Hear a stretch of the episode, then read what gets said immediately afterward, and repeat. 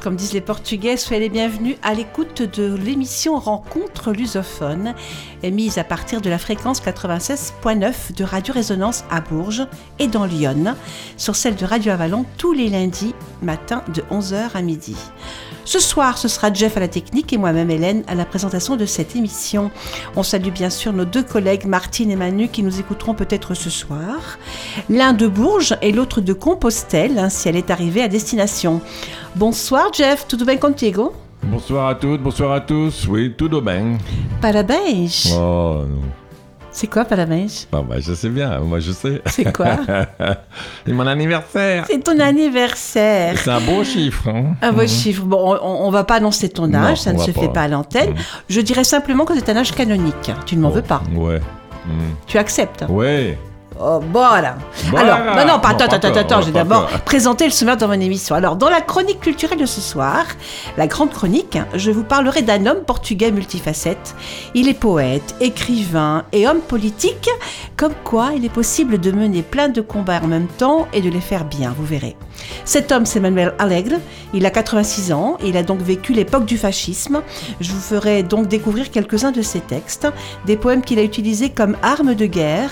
Il n'est d'ailleurs pas le seul puisque ces textes ont été repris par d'autres, plein plein d'autres artistes qui s'en sont emparés dans leur lutte pour la liberté.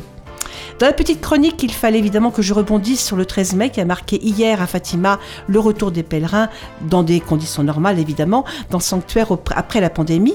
Et je me suis posé une question. Que vont donc chercher tous les ans, dans ce sanctuaire de Fatima, des milliers de pèlerins qui viennent de tous les coins du Portugal et des quatre coins de l'Europe, voire même du monde entier pour certains On verra si j'arrive à y répondre. Pronto, Jeff Bora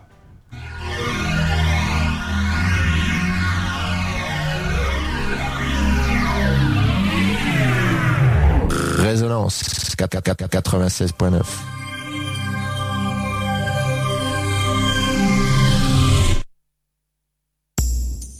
Sur Rencontre lusophone, on n'est pas à l'abri d'un coup de gueule ou d'un coup de cœur. C'est la petite chronique. C'est la petite chronique.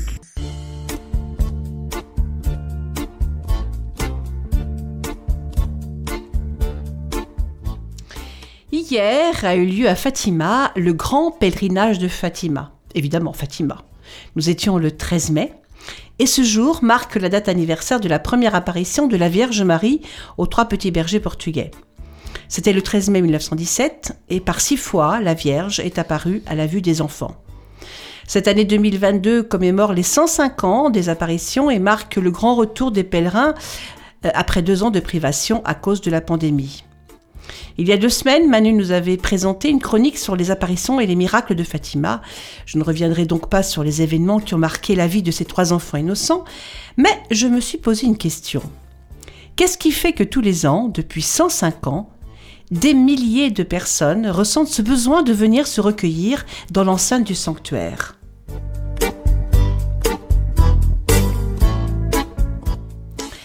À 120 km au nord de Lisbonne, dans la région centre du Portugal, se dresse donc l'un des sanctuaires de dévotion dédiés à la Vierge Marie les plus connus au monde, Fatima.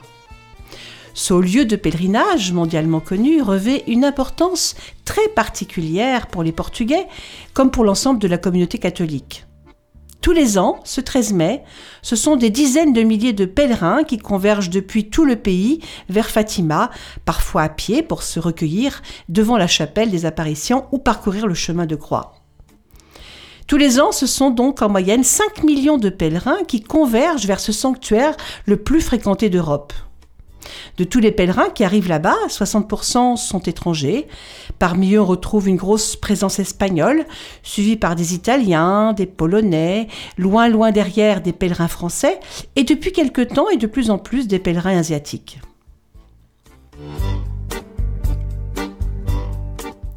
Ces chiffres sont très clairs. La fréquentation de Fatima devance très largement celle de Lourdes, qui reçoit presque cinq fois moins de pèlerins, et celle de Medjugorje en Bosnie-Herzégovine.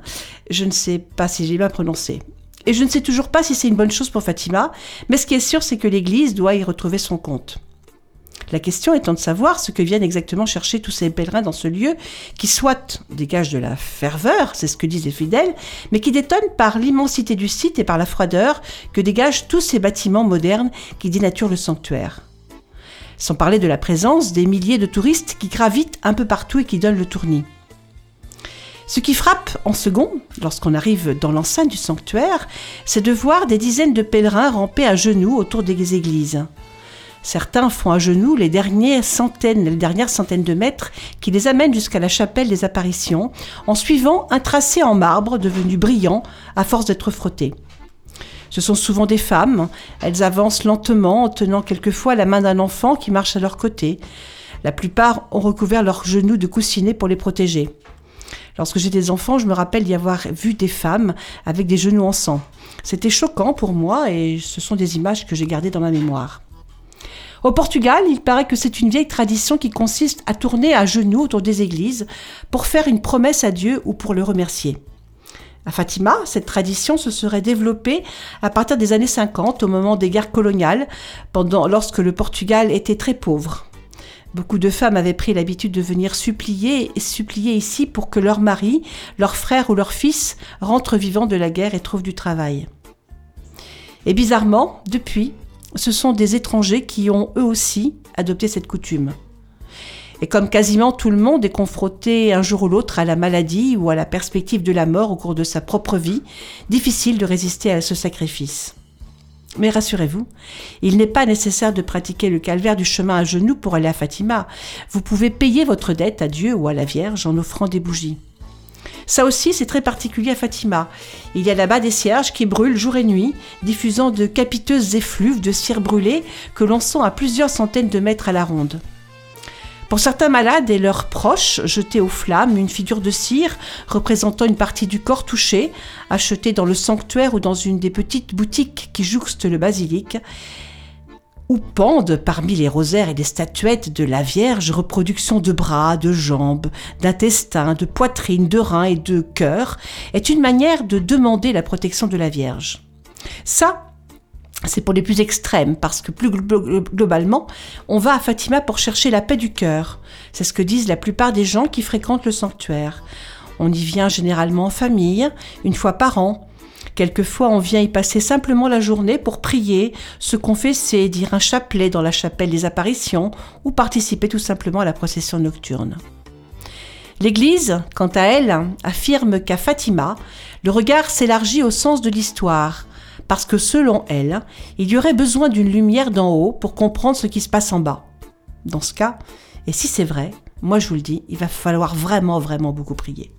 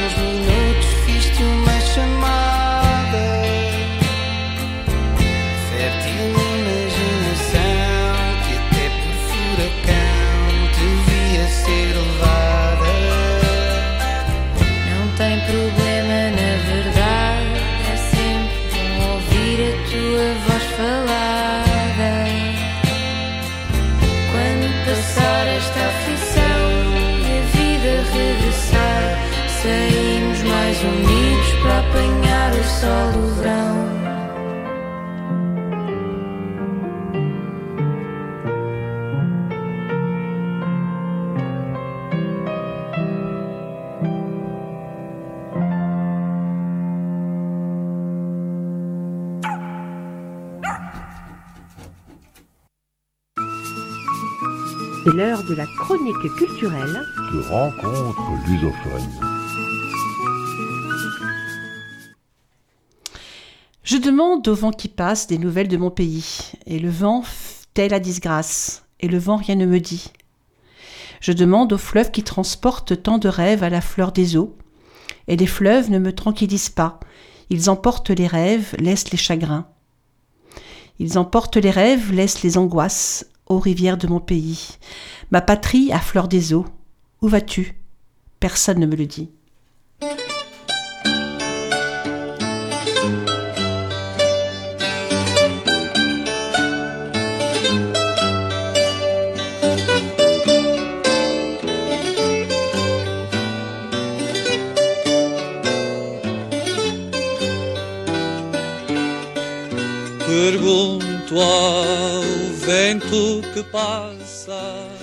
Vous avez certainement reconnu en français les paroles de cette célèbre chanson portugaise qui a si bien marqué toute une époque.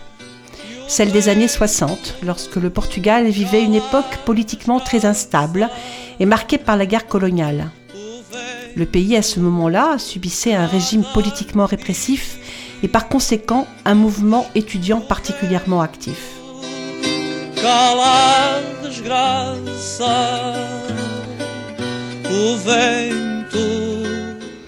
C'est d'ailleurs de ce mouvement qu'est née cette chanson.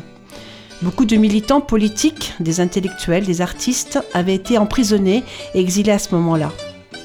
Et la balade était l'un des véhicules de la contestation politique et de la critique sociale pendant une dizaine d'années.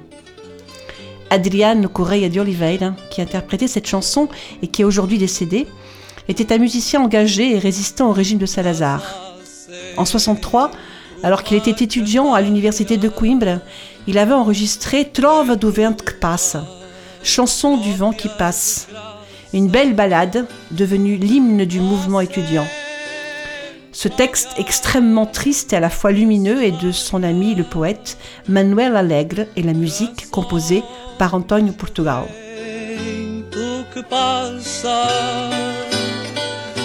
Há sempre alguém que semeia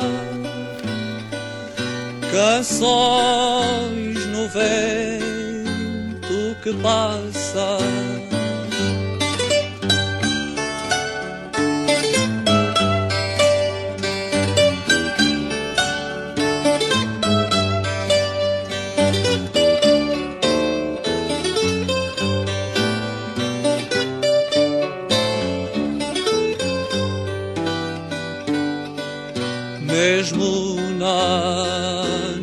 Noite mais triste,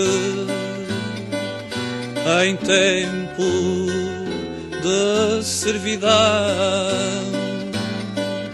há sempre alguém que resiste, há sempre alguém que diz não. Há sempre alguém que resiste. Há sempre alguém que diz não.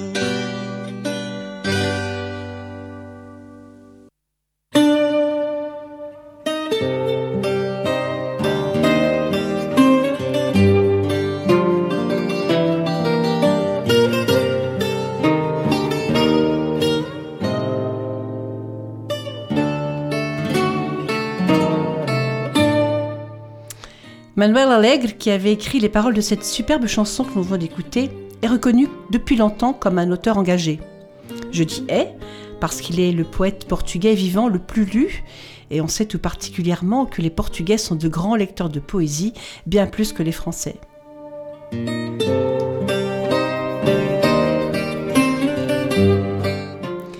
Manuel Alegre est donc un grand poète, mais également un homme politique. Il a aujourd'hui 86 ans et est membre du Conseil d'État, mais pour en arriver là, il a eu une vie politique particulièrement bien remplie. Voici un peu son parcours.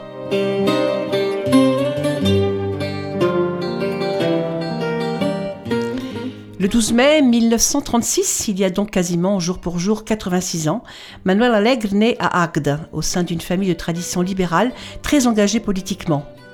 À 18 ans, il s'engage dans des études de droit à l'université de Coimbra, des études qui coïncident avec les luttes universitaires de 62 auxquelles il participe très activement. Et s'il doit arriver, arrive, il est mobilisé, bien évidemment contre son gré, pour la guerre coloniale en Angola.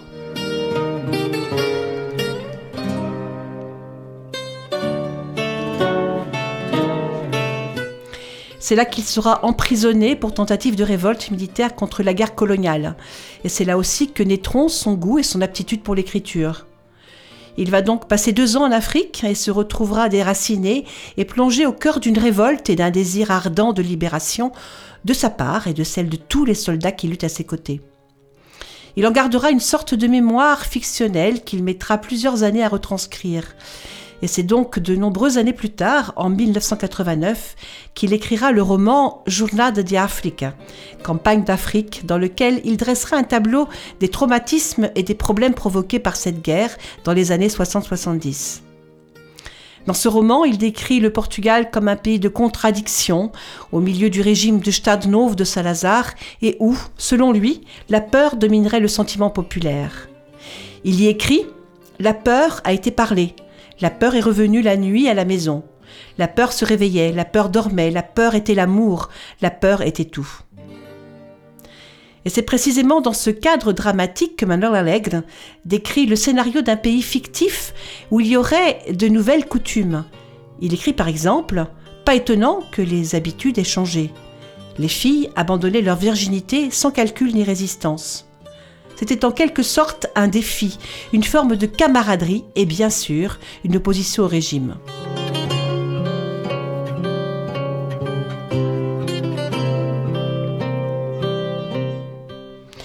Le protagoniste de ce roman, Jornada de África, s'appelle Sebastião.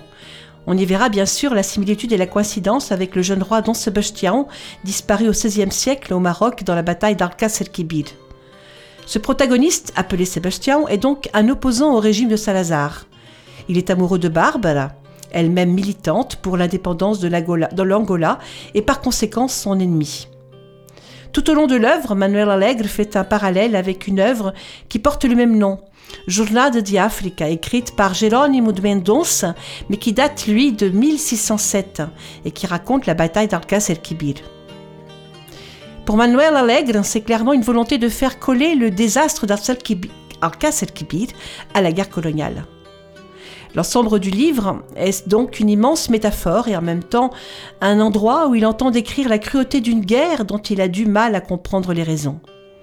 Et c'est là qu'il convient de souligner que pendant la guerre coloniale, Manuel Alegre était un milicien et un déserteur.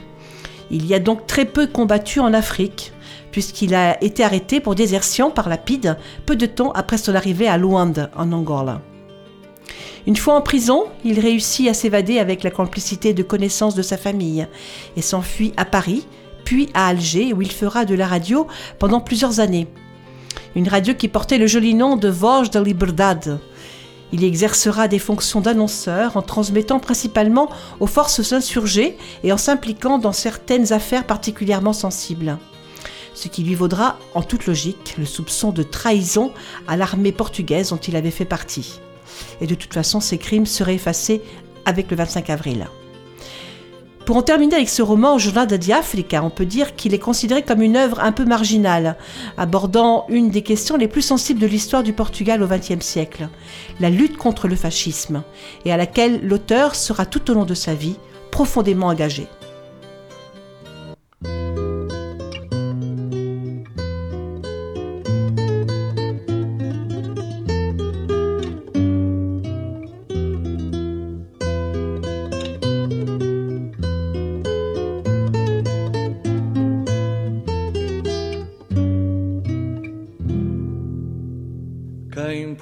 Domar os cavalos do vento?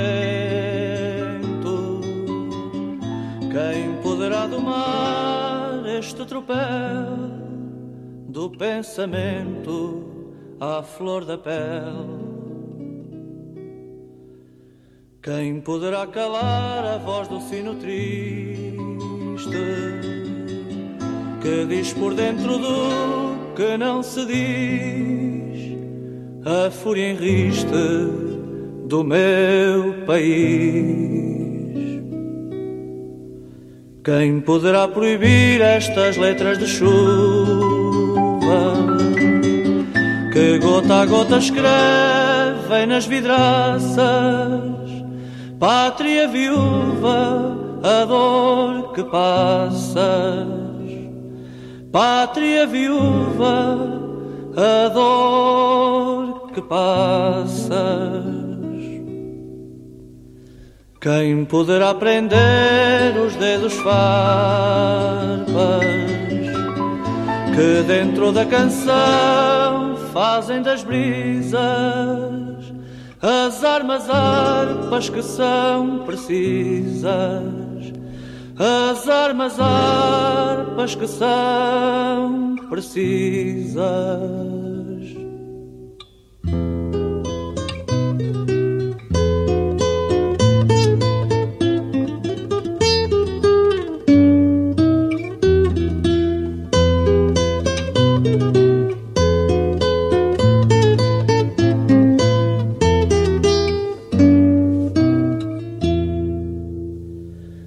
Quem poderá domar os cavalos do vento?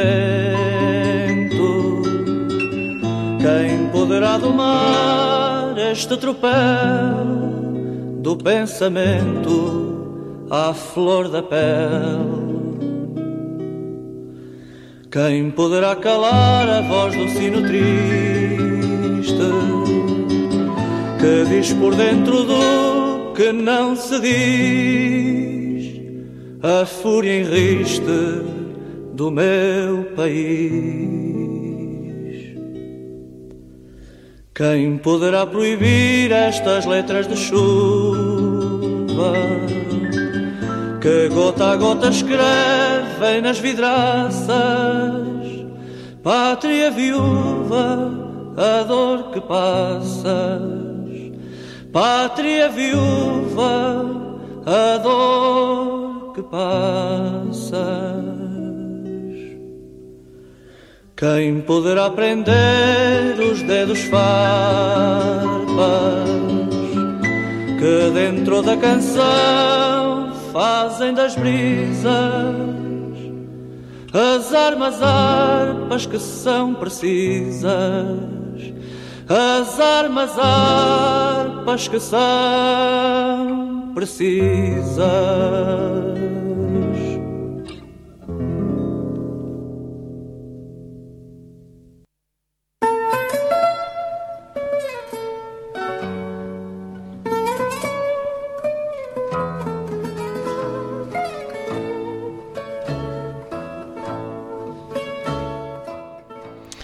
Nous venons d'écouter Canção tão simples, interprété par Adriano Correia d'Oliveira, sur des paroles de Manuel Alegre et de mu- musique de Antonio Portugal.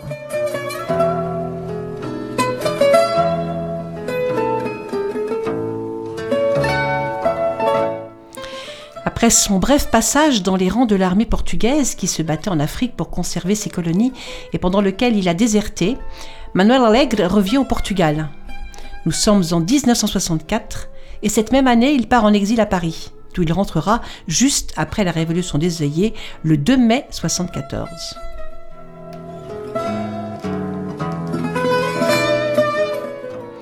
Dans ces années 60 et pendant son exil, il croise dans les rues de Paris ceux qui arrivent gare d'Austerlitz en provenance du Portugal.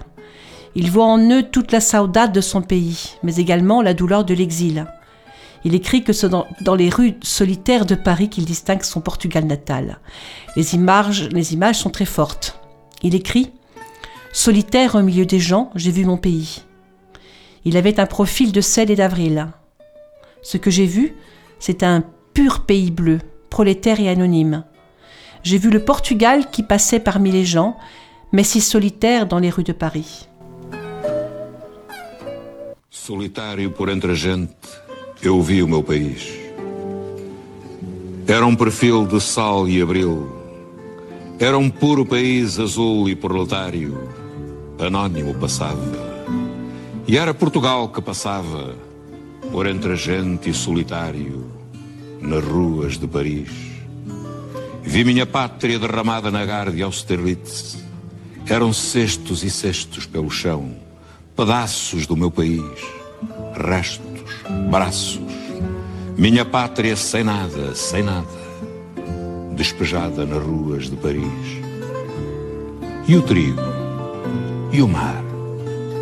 Foi a terra que não te quis? Ou alguém que roubou as flores de abril? Solitário por entre a gente caminhei contigo, os olhos longe, como o trigo e o mar.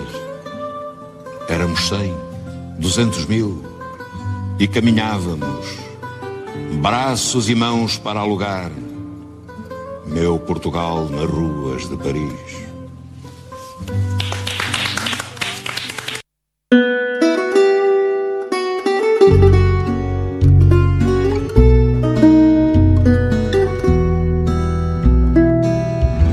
O grito que este meu peito insiste em guardar sozinho.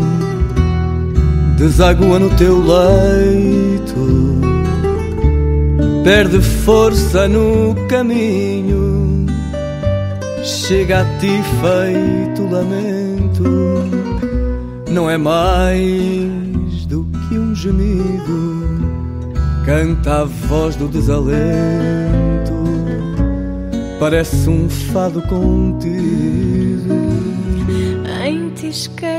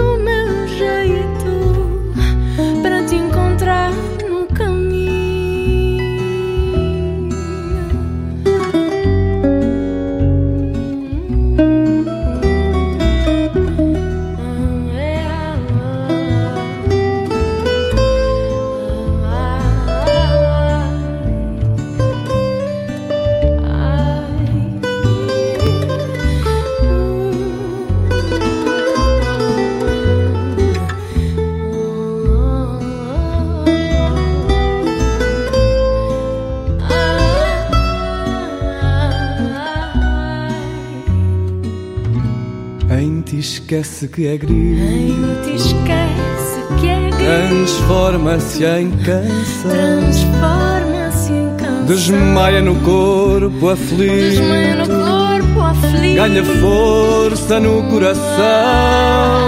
Grito que este meu peito insiste em guardar sozinho. Vira o canto do meu jeito para te encontrar no caminho. Grito que este meu peito insiste em guardar sozinho. Vira o canto do meu jeito para te encontrar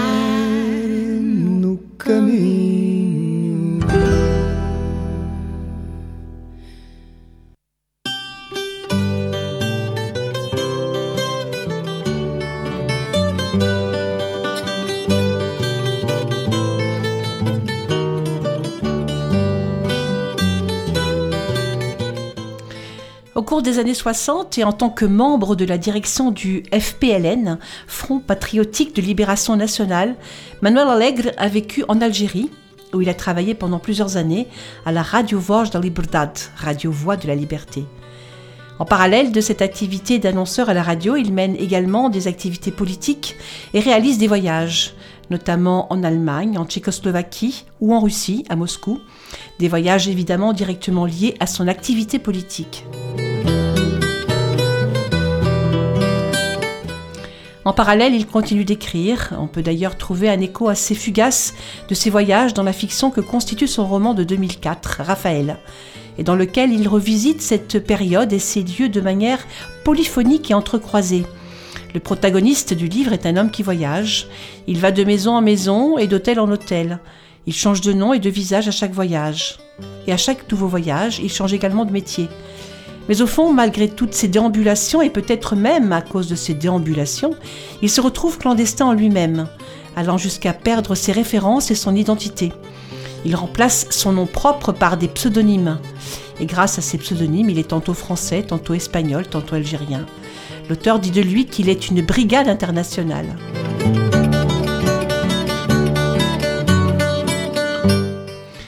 Ce roman est en réalité un livre sur l'exil vécu par de nombreux Portugais pendant l'ère fasciste. Il permet de vivre à travers le protagoniste, Raphaël, tout le drame de la guerre coloniale, la fugue, le désespoir, l'exil, la solitude, les réunions secrètes, la volonté de faire chuter le régime, mais également les doutes des combattants portugais en Afrique qui se demandent ce qu'ils font là. Le livre permet également au lecteur de découvrir le Paris des années 60, ainsi que l'Algérie dans ces mêmes années.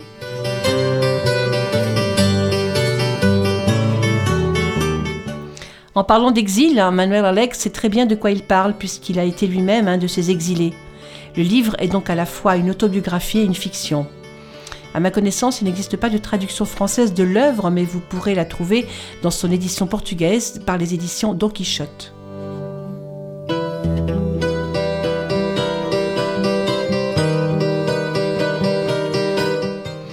Et donc, bien qu'il ait régulièrement publié des livres en prose depuis la fin des années 80, Manuel Alegre est surtout resté fidèle à la poésie, et ce depuis son premier livre, A Place da Canção, la place de la chanson publié en 1965 pendant son exil. Tout comme ses autres textes antérieurs à la Révolution des œillets, cet ouvrage, A Place da Canção, a été largement diffusé dans les milieux de l'opposition à cause de la censure, voire même malgré elle. Ce recueil de poèmes a depuis longtemps déjà dépassé les frontières de la littérature pour prendre une dimension symbolique, puisque tous ces poèmes ont été lus et relus par plusieurs générations de Portugais.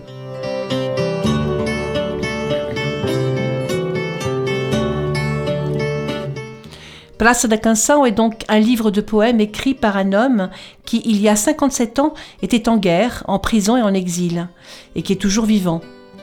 Ce livre est un authentique étendard de la lutte contre la dictature et c'est en même temps la révélation d'un écrivain dont l'œuvre s'est élargie et approfondie au fil du temps. D'ailleurs, jamais au Portugal, dès sa parution du vivant de son auteur, un livre de poèmes n'aura été aussi lu, aussi chanté et aussi saisissant. Manuel Alegre raconte d'ailleurs assez bien la genèse de son œuvre. Il raconte qu'une nuit, une longue nuit fasciste, comme il dit, avec un complice, il se rend en dehors des heures de couvre-feu au service administratif de la base militaire de Monsanto. Là, il effectuait son service militaire. Il dicte donc les poèmes à son complice qu'il est tapé à la machine sur des feuilles de papier carbone pour en faire plusieurs exemplaires. Ils ont ainsi réussi à en faire une centaine d'exemplaires, des feuilles libres qu'ils n'ont même pas pris la peine d'agrafer. Manuel Alegre ironise en disant que cette nuit-là, lui et son complice, ils ont édité les tout premiers exemplaires de A Place da avec le soutien technique de l'armée de l'air qui a fourni le matériel.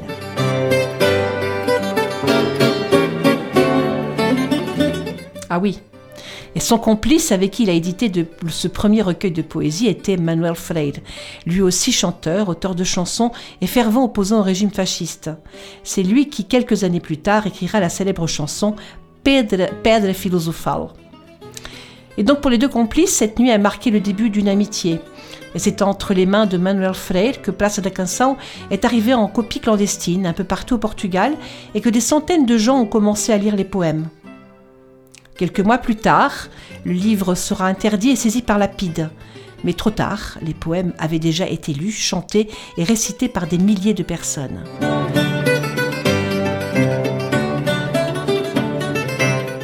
Et il a circulé, circulé librement parmi les étudiants de Coimbra, puisque malgré l'interdiction et la censure, une association académique s'était chargée de copier plusieurs éditions qui passaient sous le manteau. Pour tous ces étudiants, Place de Canção était devenue un étendard et un instrument dans la lutte pour la liberté et contre la dictature. Manuel Alegre ne cache pas quant à lui son étonnement devant le succès de ses poèmes. Parmi ses célèbres poèmes, on découvre d'ailleurs Trova do vento que que l'on a écouté tout à l'heure, dans la voix d'Adriano Correia d'Oliveira. L'histoire de cette chanson, elle aussi, est particulière puisque c'est chez Antoine Portugal, guitariste et compositeur, marié à Teresa, la sœur de Manuel Alegre, que la chanson a été écrite et composée.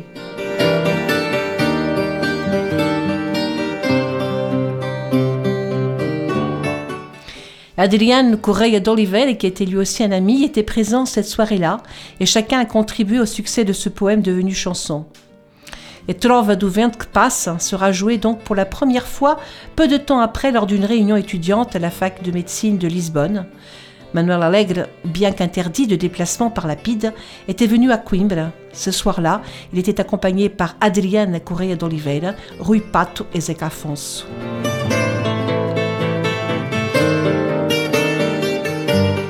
L'auteur-compositeur-interprète Louis Cilia sera lui aussi irrésistiblement touché par cette musicalité poétique. Il vient d'arriver à Paris et s'empare aussitôt des textes de Manuel Alegre pour les mettre en musique. Place da est donc devenue l'une des références littéraires qui a permis à des centaines de jeunes de rêver pendant cette longue dictature. Il comprend de grands poèmes tels que País de Abril, Trova do vento que passa ou Nuambungongo, meu amor.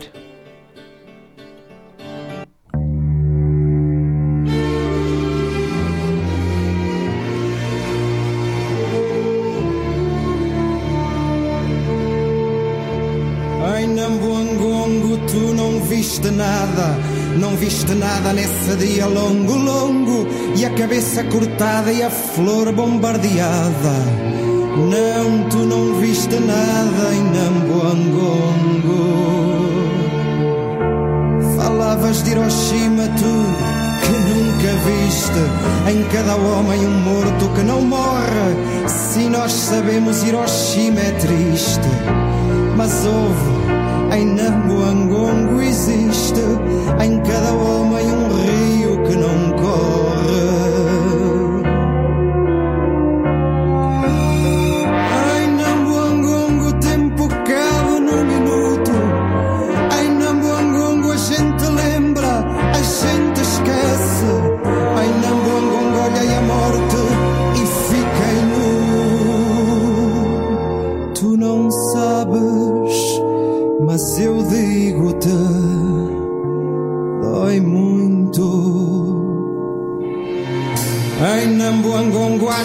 há gente que apodrece. Em Nambuangongo a gente pensa que não volta. Cada carta é um adeus, em cada carta se morre. Cada carta é um silêncio, uma revolta. Em Lisboa, na mesma, isto é, a vida corre. E em Nambuangongo a gente pensa que não volta. Justo que me fales de Hiroshima, porém tu nada sabes deste tempo longo, tempo exatamente em cima do nosso tempo.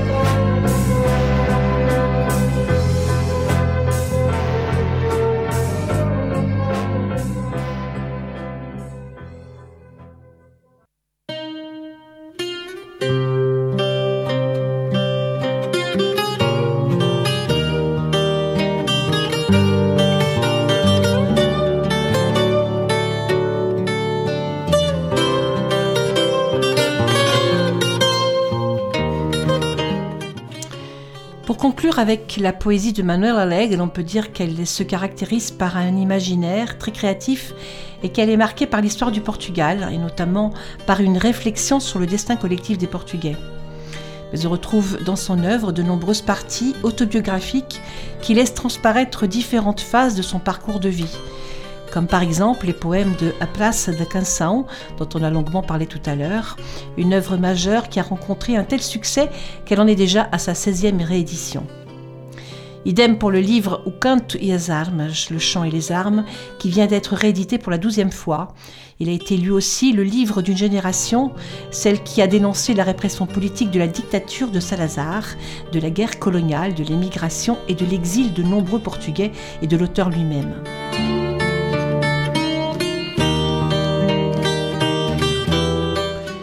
Il y a également le recueil de poésie Babylone, autre œuvre majeure de Manuel Alegre, dans laquelle il constate la perte des repères et des valeurs, ainsi que la fin des idéologies qui plongent l'homme d'aujourd'hui dans le désarroi. Ce livre est une sorte d'utopie dans laquelle il imagine que le Portugal a renoncé à l'idéal qui l'a conduit à la révolution des œillets. Son but étant de montrer la dimension utopique d'un monde sans idéal et donc desséchant. À toutes fins utiles, sachez que ce livre existe dans une version bilingue français-portugais aux éditions Elug.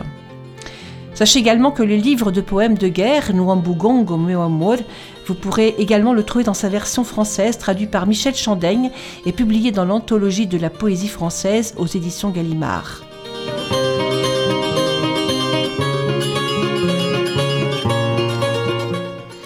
De nombreux chanteurs ont chanté les textes et les poètes de Manuel Alex. D'ailleurs, ce sont les textes qu'on a entendu, entendu écouter jusqu'à maintenant. Il y a eu bien sûr ses amis de toujours comme Adrián Correa d'Oliveira, Manuel Freire, Luis Cilia et le grand Zé Afonso, mais il y a également Amália Rodrigues.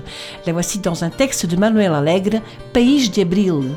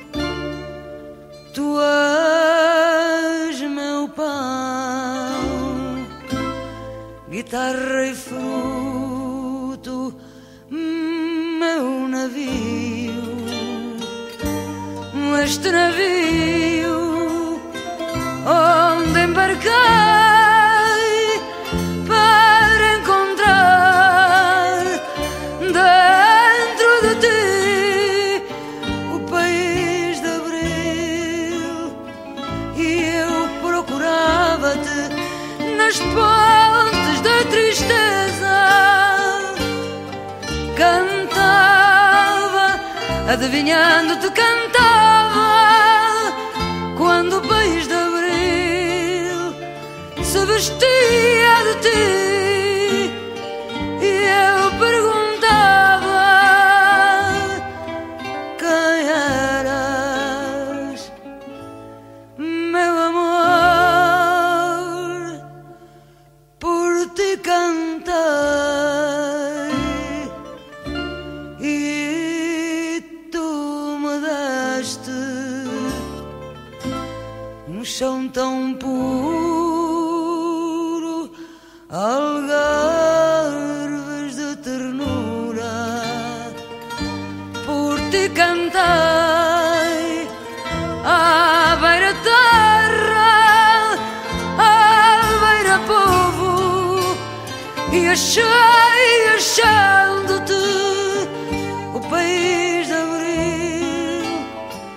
E achei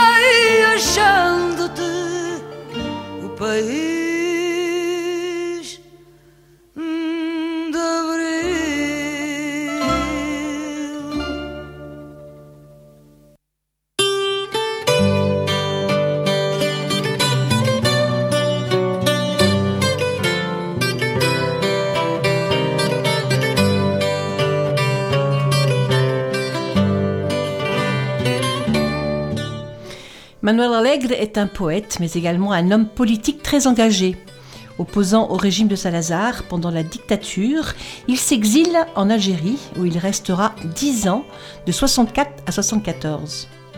Loin de chez lui en exil, il continue de se battre et devient le chef du Front patriotique de libération nationale. La radio deviendra donc pour lui un moyen de véhiculer ses idées et il deviendra annonceur dans A Voz da Liberdade.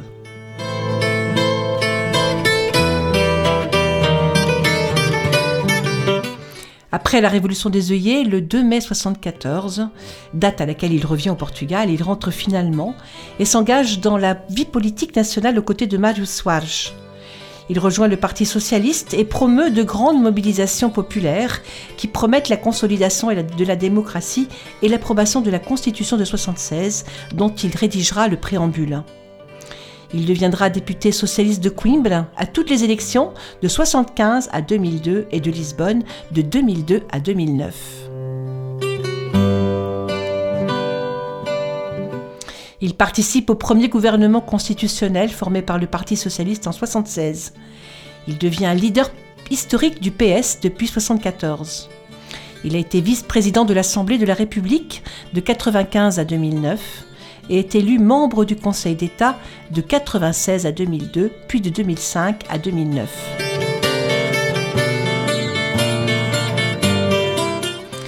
Il a été candidat au poste de secrétaire général du PS en 2004, lors de ce qui a été le congrès du parti le plus fréquenté de tous les temps. En 2005, il se présente à la présidence de la République en tant qu'indépendant et est soutenu par les citoyens. Il obtiendra plus d'un million de voix, arrivant en deuxième position devant Mário Soares, le candidat soutenu par le Parti socialiste.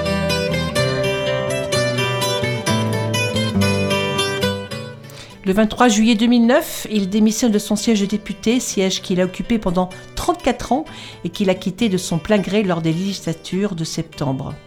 Il met également fin à son mandat au Conseil d'État. Il est membre correspondant de la classe des lettres de l'Académie des sciences, élu en mars 2005. En 2010, l'Université de Padoue, en Italie, inaugure la chaire Manuel Alegre, dédiée à l'étude de la langue, de la littérature et de la culture portugaise. Toujours en 2010, Manuel Alegre annonce sa volonté de se battre pour se représenter pour la deuxième fois aux élections présidentielles de 2011 et en mai 2000. Et en mai, il présente officiellement sa candidature à la présidence de la République. Il perdra finalement ses élections avec 19% des voix au profit du social-démocrate Cavac Silva qui remportera les élections avec plus de 52%.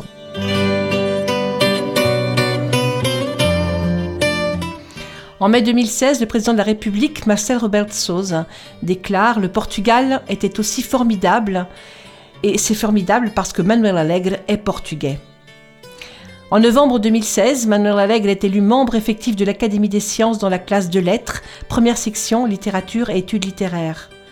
En 2017, il reçoit le prix Camões, le plus important prix littéraire du, monde lusophone. Cette même année, il reçoit un doctorat honoris causa de l'Université de Padoue.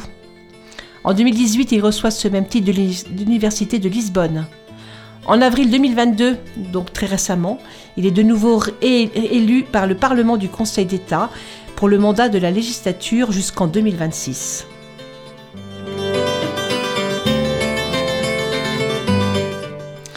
Sa grande œuvre euh, littéraire, pardon, nous l'avons vu, est très pertinente, à la fois en tant que poète et en tant que romancier.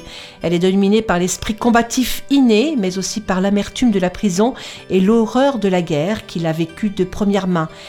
Il est le seul auteur portugais figurant dans le recueil d'anthologie Son poème sur l'exil, publié en français en 1993 par la Ligue des droits de l'homme. Il possède des éditions de son œuvre littéraire en plusieurs langues, à savoir l'italien, l'espagnol, l'allemand, le catalan, le français, le roumain et le russe. Son travail jouit d'une reconnaissance nationale et internationale, grâce à laquelle il a reçu de multiples et importants prix littéraires. Voilà, on a parfaitement compris que Manuel Alegre est surtout connu du public pour sa personnalité politique. Il ne faut pourtant pas oublier sa facette littéraire très importante et ce qui vaut vraiment le coup d'être connu. Il y a l'embarras du choix pour le découvrir jusqu'à il y a son puisqu'il y a à son actif plus de 50 ouvrages édités. J'aurais envie de terminer cette chronique par une de ces citations qui résume bien sa vie. Voici ce qu'il a écrit. Laissez-moi vous dire qu'il n'y a pas d'exil quand on a l'âme remplie de poèmes. En portugais, venho dizer-vos que não há segredo, não há degredo, perdão. Repito, venho dizer-vos que não há degredo quando se traz a alma cheia de poemas.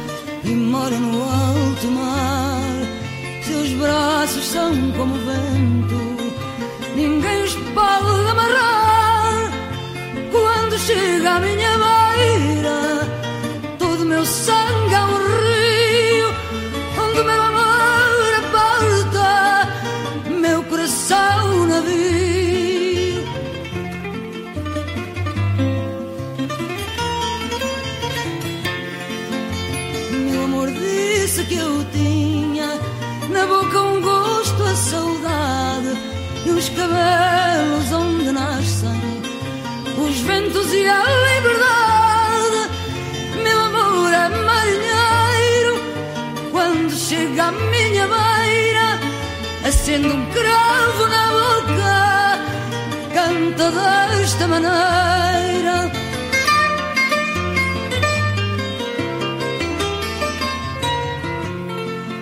Eu vivo lá longe, longe, onde moram os navios, mas um dia hei de voltar às águas dos nossos rios, hei de passar nas cidades o vento nas areias e abrir todas as janelas e abrir todas as cadeias.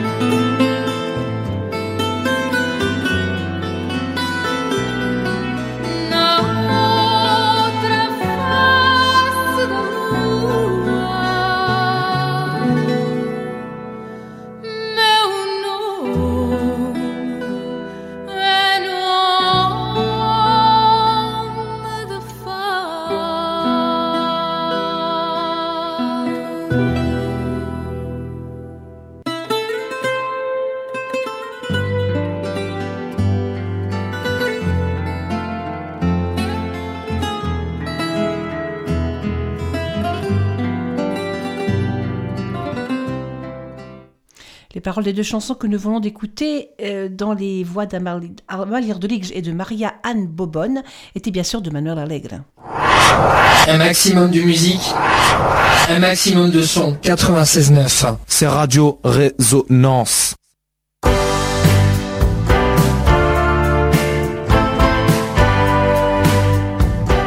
Notre émission se termine. Merci à Jeff d'avoir assuré la technique. Euh, quant à vous, chers auditeurs de France et d'ailleurs, merci pour votre écoute. À samedi prochain. Et on compte évidemment sur vous pour rester fidèles aux ondes de Radio Résonance. Et ainsi se terminent vos rencontres lusophones de ce soir. Vous les retrouverez ici même à la même heure samedi prochain. N'oubliez pas de podcaster l'émission de ce soir si vous avez loupé sa rediffusion demain à 20h30 sur cette même antenne.